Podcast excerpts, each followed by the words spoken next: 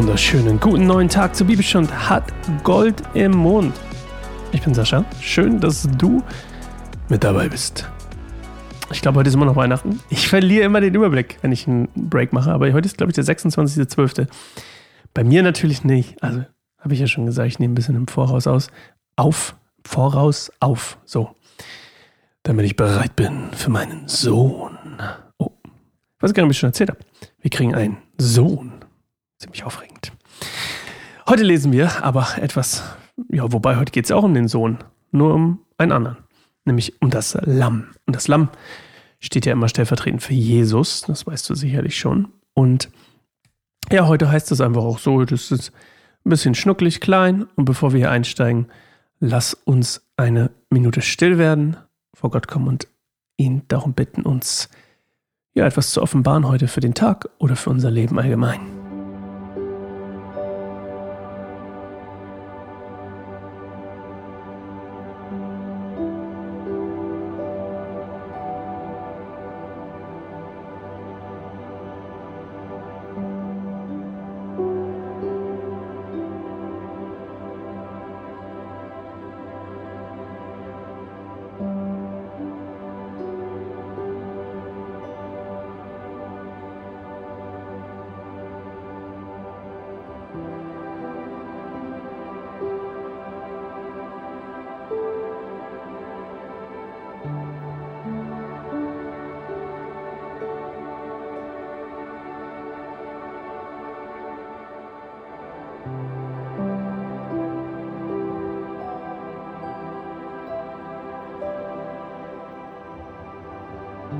Dann sah ich das Lamm auf dem Berg Zion stehen und mit ihm 144.000, auf deren Stirn sein Name und der Name seines Vaters geschrieben standen.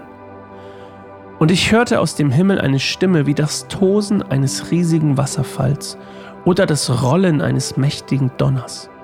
Es klang so, als würden unendlich viele Hafenspieler gemeinsam spielen. Dieser große Chor sang ein neues Lied vor dem Thron Gottes und vor den vier lebendigen Wesen und den Ältesten. Und niemand außer den 144.000, die von der Erde erlöst worden waren, konnte dieses neue Lied lernen.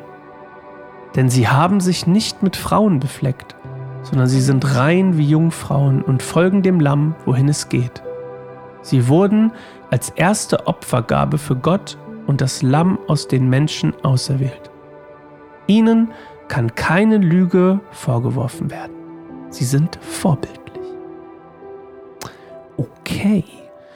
Also, wir haben hier wieder verschiedene Symbole. Ne? Einmal das Lamm, Jesus, quasi die 144.000, diese, diese quasi auserwählte Zahl, die eben 12.000 aus den zwölf Stämmen, also je 12.000 aus den zwölf Stämmen Israels ne? also das, die, die Urstämme sozusagen, ähm, ne, wieder interpretierbar als symbolisch oder was auch immer. Dann gibt es dieses neue Lied, was nur diese 144.000 singen können.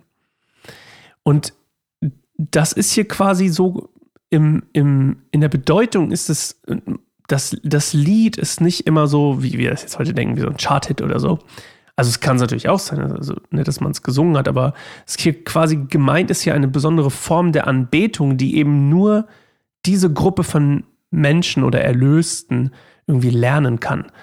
Und das ist irgendwie ein spannendes Bild. Also es gibt eine Form, das, das, das deute ich jetzt daraus. Es gibt also eine Form der Anbetung. Ja, das ist ja das, was es hier ist. Ob das jetzt ein Lied oder ein Gedicht oder sowas. Es gibt eine Form der Anbetung und des Lobpreises während der Endzeit, und jetzt die Frage, gibt es auch jetzt schon, aber zumindest dort auf jeden Fall erwähnt, eine Form der Anbetung, die nur diese auserwählten Leute lernen können. Das ist schon ziemlich spannend, finde ich. Ich meine, das, ich finde alles immer interessant, was meinen Horizont übersteigt. Also wenn ich über dem hinaus dass es etwas gibt, was ich hier gar nicht erfahren kann. Deswegen finde ich doch, ich finde diese Ewigkeitsperspektive total interessant. Und ähm, ich hatte ja auch in der Folge davor, ich weiß nicht, ob es in der letzten war oder in, in der davor, ähm, ging um den Tod, vom Tod gesprochen und dem äh, ist der Tod wirklich so. Also, wenn ich jetzt darüber nachdenke, will ich jetzt sterben? Nein, möchte ich nicht. Wirklich nicht. Aber ich weiß nicht, ob meine Perspektive auf den Tod, die ist nämlich eigentlich ziemlich, ich würde fast sagen, sie ist ziemlich negativ eigentlich, aber ich, ich möchte das eigentlich gar nicht unbedingt so haben, weil ich möchte mit Jesus leben und ich möchte dann auch früher oder später gerne mit, also wenn es geht, zu diesen 144.000 gehören oder zu dieser symbolischen Zahl. Und ich möchte auch gerne diese Form der Anbetung kennenlernen. Also diese Dimension eröffnet sich ja erst, wenn ich dann quasi mein, mein, meinen ersten Tod gestorben bin, wie die Bibel sagt, und dann, oder hier die Offenbarung, und dann der zweite Tod mir erspart bleibt, sozusagen.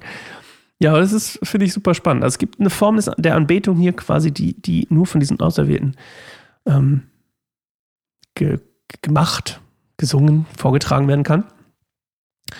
Und dann kommt was ganz Spannendes. Sie haben sich nicht mit Frauen befleckt, sondern sind rein wie Jungfrauen und folgen dem Lamm, wohin es geht. Mein erster Gedanke war direkt dieses Zölibat der Katholiken, also diese Priester quasi der katholischen Kirche, die ähm, unbefleckt sozusagen, wobei, äh, äh, zumindest ganz keine Frauen, aber äh, auch ein blödes Thema.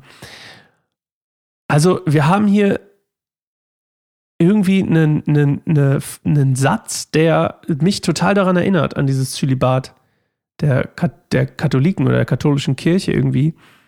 Und da geht es ja auch um, um diese Reinheit. Also ich weiß zum Beispiel nicht, warum es dieses Zölibat gibt. Aber ich könnte mir gut vorstellen, dass es unter anderem hier rauskommt, hierher, hier rauskommt, oder? Also es klingt für mich irgendwie, hat mich das total daran erinnert. Und da hätte ich mal natürlich vorher nachgucken können. Können wir jetzt ein Live machen, weißt du was? Machen wir mal ich weiß nicht mal, wie es geschrieben wird, Zölibat? Zölibat, ah, so. Der Befolgung der evangelischen Rates ne, gilt bruderfrei gewählte Lebensform der Ehelosigkeit um des Himmelsreiches willen. Ah, achso, nee, es kommt aus dem Matthäus-Evangelium, okay. Na gut, aber es ist trotzdem hier natürlich angelehnt, würde ich tippen, aus, der, aus, dem, aus dem Evangelium von, übrigens nachzulesen, Matthäus 12, oder nee, Quatsch, Matthäus 19, Vers 12. Aber ich kann mir gut vorstellen, dass es hier auch um dieses endzeitliche, diese endzeitliche Reinheit geht. Die Reinheit ist ja sowieso ein großes Thema im, im, in der Bibel. Also diese, diese Form von, wie lebe ich? Also es ist super, äh, gefühlt zumindest, kommt mir sehr, sehr wichtig vor, rein zu leben. In, in allen Aspekten. Also selbst Jesus wird ja immer als, als ne, wenn er diese, diese Verklärung, also dass er dann gereinigt wird von seinem menschlichen Ding und wird von seiner grauen Kleidung und trägt auf einmal weiße Kleidung, wie Gandalf übrigens. Und der letzte Satz, sie sind vorbildlich. Also aus der Reinheit entsteht eigentlich das Vorbild.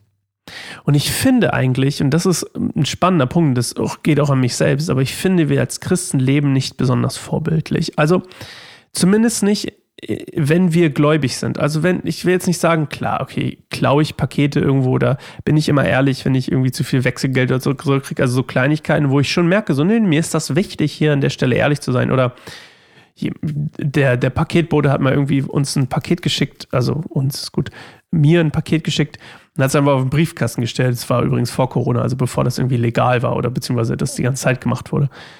Und der hat das einfach draufgestellt und es war ziemlich teuer. Es war ein Monitor für unsere Videos, also für unsere, für unsere Videoaufnahmen. Und der, der hat es oben draufgestellt und hat aber quasi Zustellung angegeben.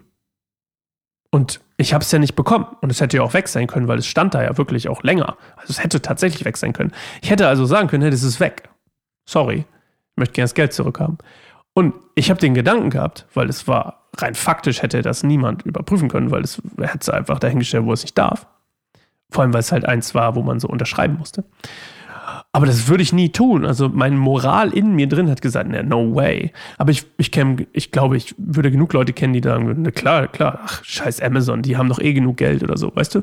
Und ich glaube, das ist halt dieses, diese Moralkompass innerlich, der ist schon, der ist schon da. Aber ich meine, so im Vorbild meine ich so wirklich auch einen, einen also wie, wie lebe ich meinen Glauben nach außen? Wie macht der sich bemerkbar, eben auch im Sichtbaren, ja? Und wenn wir hier nämlich von Vorbild reden, Vorbild heißt ja auch, dass man es sehen kann. Nicht nur, dass man eben, also ne, nicht nur, oh, ich klaue keine Pakete oder verarsche Amazon nicht, sondern es ist irgendwie so nochmal was anderes. Ich hoffe, du kannst mir folgen. Und Reinheit ist eben eines dieser Hauptthemen. Und ich will jetzt nicht unbedingt sagen, dass ich die absolute Reinheit in Person bin, so was so biblische Sachen angeht. Das fängt ja schon damit an, da sollst kein Schweinefleisch essen. Also, äh, klappt bei mir nicht. Schade. Habe ich getan. Oder mache ich immer noch regelmäßig. Und in dieser, wir wollen ja zur Frage des Tages hier überkommen. Und in dieser Reinheit, ich finde es einen total spannenden Aspekt, da mal drüber nachzudenken. Und ähm, mich würde mal interessieren, ob du dir darüber Gedanken machst, ähm, ob, ob du rein lebst. Also ob du nach dieser, ob du nach Reinheit strebst. Und ob das etwas ist, was bei dir irgendwie präsent ist. Also machst du dir Gedanken darüber, ähm, ob du rein lebst oder wie du es tust. Und wenn, es würde mich total interessieren, sascha at keineinsamerbaum.org. Ist ein super Thema, mal ins Gespräch darüber zu kommen, sich darüber auszutauschen. Und grundsätzlich hatte ich die Idee, und das würde ich sowieso, wollte ich schon lange machen, aber es hat sich leider irgendwie nie ergeben, weil nicht so ein, weil ich nicht das Gefühl hatte, das war irgendwie so ein, da war so ein Flow irgendwie da. Ich würde gerne so einmal im Monat vielleicht irgendwie zusammen in einen, in einen Call gehen, irgendwie in einen Videocall oder was auch immer, oder zumindest das anbieten und mit euch ins Gespräch kommen, mit dir ins Gespräch kommen über gewisse Themen, wie zum Beispiel Reinheit. Und einfach mal zusammen sein, eine Stunde und dann miteinander darüber sprechen, was Reinheit eigentlich bedeutet. Und ähm, wenn du daran Interesse hast, schreib mir auch gerne eine E-Mail, sascha.keineinsimmerbaum.org. Ich würde es wahrscheinlich am Anfang erstmal ein bisschen privater halten und dann vielleicht öffnen. Okay. Wir hören uns morgen wieder zur neuen Folge Bibelstunde Gold im Mund. Ich bin Sascha und ich freue mich auf dich. Bis dann. Ciao.